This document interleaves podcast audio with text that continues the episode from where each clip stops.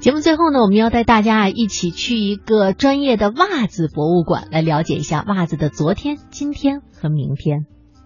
现在北京的天气可以说是一天比一天冷，出门的人呢都是套的里三层外三层。不过俗话说得好啊，这个寒从脚起，咱们出门的时候也千万别忘了给自己穿一双保暖的袜子。那今天我来到的是世界第一家这个袜文化博物馆。那站在我旁边的这位呢是袜文化博物馆的馆长李磊先生。李磊先生你好。你好，你好。嗯，啊，我特别想问问您这个。袜子和文化之间有什么样的关系？我们觉得非常的好奇。再就是这样的一个博物馆，您是出于什么样一个初衷来建造它的呢？啊，是这样，就是说，呃，说到这个袜文化博物馆呢，呃，确实是两个关键词嘛，一个袜子，一个文化。我们也是希望通过我们的这个把袜子实物展示之外呢，更多的去讲述一些袜子背后的故事，以至于说袜子的人文的呀、社会发展变革当中的一些这样的那样的点点滴滴，然后把它作为一种这种博物馆的形式来展现出来。然后真的是每个人都会问到这个问题，就是你们当时为什么要建这样一个博物馆？其实我们的想法特别简单啊，因为就是企业到现在呢，走到今天呢，十八个年头已经已经过去了。我们在这个十八年当中呢，取得了一定的成绩，然后积累了很多经验，所以呢，我们特别想把我们这些东西呢和大家做一个分享。我们也希望呢，参观者来到实地参观以后呢。通过参观的这个博物馆，能对袜子呢多一份了解，对健康呢多一份认识，同时呢对生活也多一份感悟。那在您看来啊，袜子和文化之间到底有什么样的关系？为什么叫它袜文化博物馆？因为我知道这是世界第一家袜文化博物馆。嗯，是这样，就是因为袜子的这个。如果是仅仅是说去展示袜子的话呢，我觉得太传统了，太古板了。很多人呢可能会来到现场呢，因为作为袜子来讲，说实话呢，你光看它的这个摆放呢，就是体会不到它有些什么东西能够触动到你。光觉得它是保暖的一个功能。对对对，实际上它和我们人的这种关系非常密切，而且呢，它也是见证了我们整个人类历史啊，包括纺织行业啊的。这这一种社会的变革，然后在这个变革当中呢，跟袜子有关系的很多的小故事也应运而生了。所以呢，我们在现场呢，确实是想把这些的东西，之前不是特别为人知的很多的这种信息呢，传达给参观者。哦，您刚才说到一个关于袜子的故事，我想到一个就是圣诞袜的由来。那我们都知道，这个圣诞袜是因为在很久很久以前有一个没落的贵族，他要给四个女儿办嫁妆，但是又没有钱。然后在四个女儿熟睡的时候呢，有一个圣人叫做 Nicholas，他在经过他们家的时候，发现这个壁橱的旁边挂了四个女儿的袜子，然后就特别好心的投入了几包这个黄金包。嗯，至此以后，这家女儿出嫁就不成问题了。那我今天在这个博物馆里能不能看到或者听到这样的故事？呃，有很多，我我可以带着你就是一起的去看一下。嗯嗯，啊，这个是西方的故事，咱们中国的可能也有。对中国中国类似的故事，可能我们待会儿现场会看到很多，比如说关于李白的呀，然后嗯，我们近近一点的像雷锋的补袜子呀，所以这些东西呢，我们都会有展示，大家都有能能够有机会去了解。好，那还等什么？赶紧请您带我去看一看。好好好。探寻文化渊源，感受文化魅力。中央人民广播电台香港之声。文化之旅。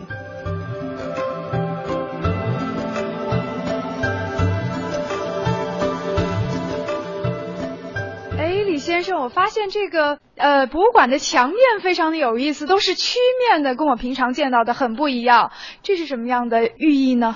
是这样啊，这个东西，这个曲面的墙呢，说起来很有意思，就是我们在设计的初期呢，我们有一种想法，就是也是我们做这个博物馆的初衷，因为。纺织嘛，就是我们特别想让人人去领会到这种温暖，所以我们就希望呢，就是跟设计师沟通的时候呢，我们就想，就以这种什么形式来让参观者在参观的过程中呢，去领会到这种温暖，甚至是领会到是我们在用心的去做一件事儿。所以呢，呃，这个博物馆的这个整个的结构设计呢，我们就是采用的是两颗交融在一起的心。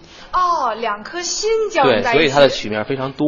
哦，那我还发现这个心还分为了好多好多。小新房。啊，是它的这个，它通过这种两颗交融在一起新的这种构造呢，把整个的场馆呢分为了几个厅，然后它从功能上来讲呢，第一个厅是袜子的历史，然后介绍袜子从起源。以至于这几千年的演变，以及中西方文化的这个袜子上面文化的一些差异。历史馆。对，然后第二个厅呢是科普馆。科普馆。对，我们是通过介绍一些呃原料知识，呃袜子的结构、袜子的功能、袜子的穿着礼仪、颜色搭配，来告诉人们怎么去找寻自己真正需要的那双袜子。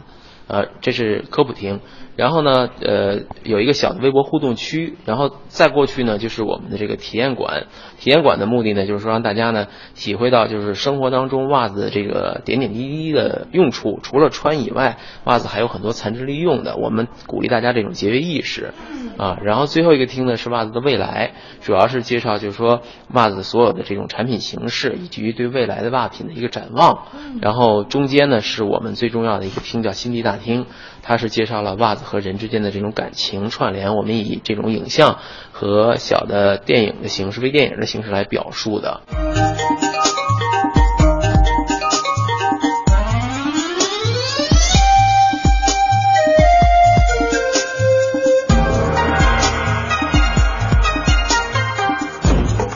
整个博物馆分为了五大功能区。对，那咱们要第一个参观的是，呃，是我们的历史厅。哦，历史馆。对，顾名思义就是了解这个袜子的起源和历史了。没错。哎，摆在我面前的就有一双，我不知道怎么形容它好，因为它是一个绿色的皮质的，而且上面穿满了这个草绳。对。看上去更像一双鞋子。对，但是我们现在就是把它认为是袜子最早的雏形，因为在我们整个收集展品的过程当中呢，觉得这个非常有价值的这一个信息点，我们实际上文字可记载的呢是在两千年前有了文字的这个袜子的出现，但是呢，真正的这个找找寻过程当中呢，我们发现呢，人类呢最早的时候呢。古针的发现呢，已经为那一时期的人类用古针缝制兽皮来遮体御寒提供了这种便利条件。古针。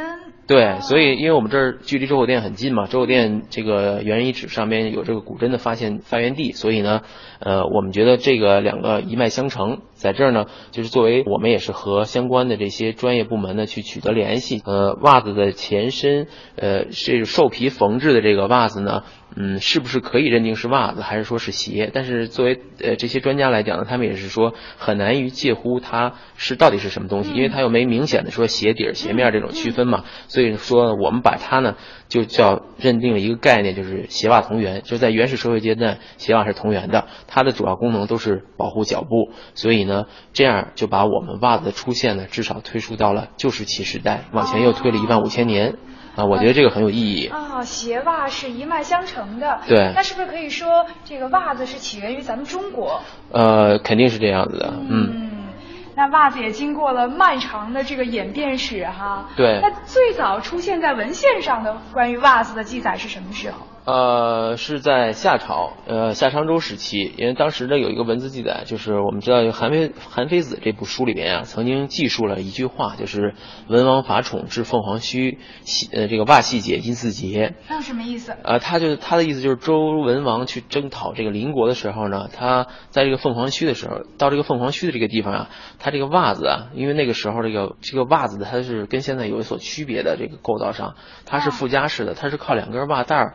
系在一起来跟腿，是这样的对对对对。哦，带了两个袜带子。对对对，所以他描述就是他到那儿以后，这个袜带开了，然后他自己把袜带又系上了，这么一个情形情节。所以呢，最早的文字可追溯的文字记载就是。在夏朝，哎，说是周文王穿的这个呃带袜带的这个袜子哈，嗯，那能不能理解成这个袜子，其实在当时是一种贵族的一种象征，是贵族专没错，没错，因为呃我们现在看到这些呢，其实都是我们请手博的这个纺织这个工作小组帮我们去复制的很多西汉呀、宋朝啊、明明清时期的袜子，但是就像。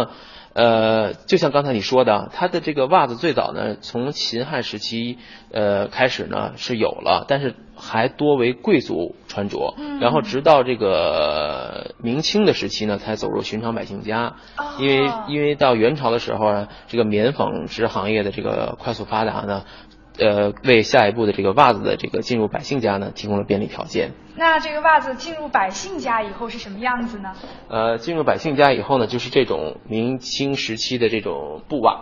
啊，因为我们旁边看到的这个是黄道婆的，呃，以黄道婆命名的一个纺车。对，因为因为它黄道婆的出现，就是它的这个是引领了这个这个纺织的技术的变革，从这个纺车，所以呢，有了更多的这个棉布，然后老百姓呢就可以用布来缝制粗布的这个袜子，来作为保暖。哦，这个袜子其实相比咱们现在，它是没有什么弹性的。对对对，我们管那个时候袜子叫附加式的，就是完全穿上以后，它不会说像现在包裹性那么好。哦，嗯，是是是，而且比我们现在的袜子可能要短一些、宽一些、肥大一些。对对。哎，那现在我看到这些似乎是跟咱们现在穿的袜子非常相像了。对，这些呢主要展示的是民国时期的一些男袜及女袜。仔细看它的制作工艺呢，确实是。呃，在当时这种条件下呢，应该是说已经非常好了。这也正是证明了呢，就是说在当时这个民国初期呢，我们的民族纺织工业呢确实很发达。嗯啊，这也是一个民族纺织工业的缩影。对，所以说袜子后边见证的其实是一个社会变革的一个历程。啊，可见这个小袜子里有大文化。没错，没错。好，哎，我现在看到了这个。我猜啊，它应该是个军袜吧，因为这上面还有一个八路的标志，对，绿色的带着补丁儿。对对，这个实际上是我们在收集过程当中呢，找到了一双呃部队配给的这种老的布袜。然后呢，我们特别希望就是说，嗯，布袜的这种纯的实物展示呢，如果没有它的背后含义呢，很难让人去理解它的这种真实的概念。所以我们呢就联系了这个三十八军在保定的军部，我们我们希望呢就是通过他们呢找到一位参加过抗日战争和解放战争时期的一个老兵，然后呢通过他的这种回忆来告诉我们袜子在战争年代对于他来讲是一个什么感情，起到了什么作用。所以他呢听完我们采访之后呢，也认为说。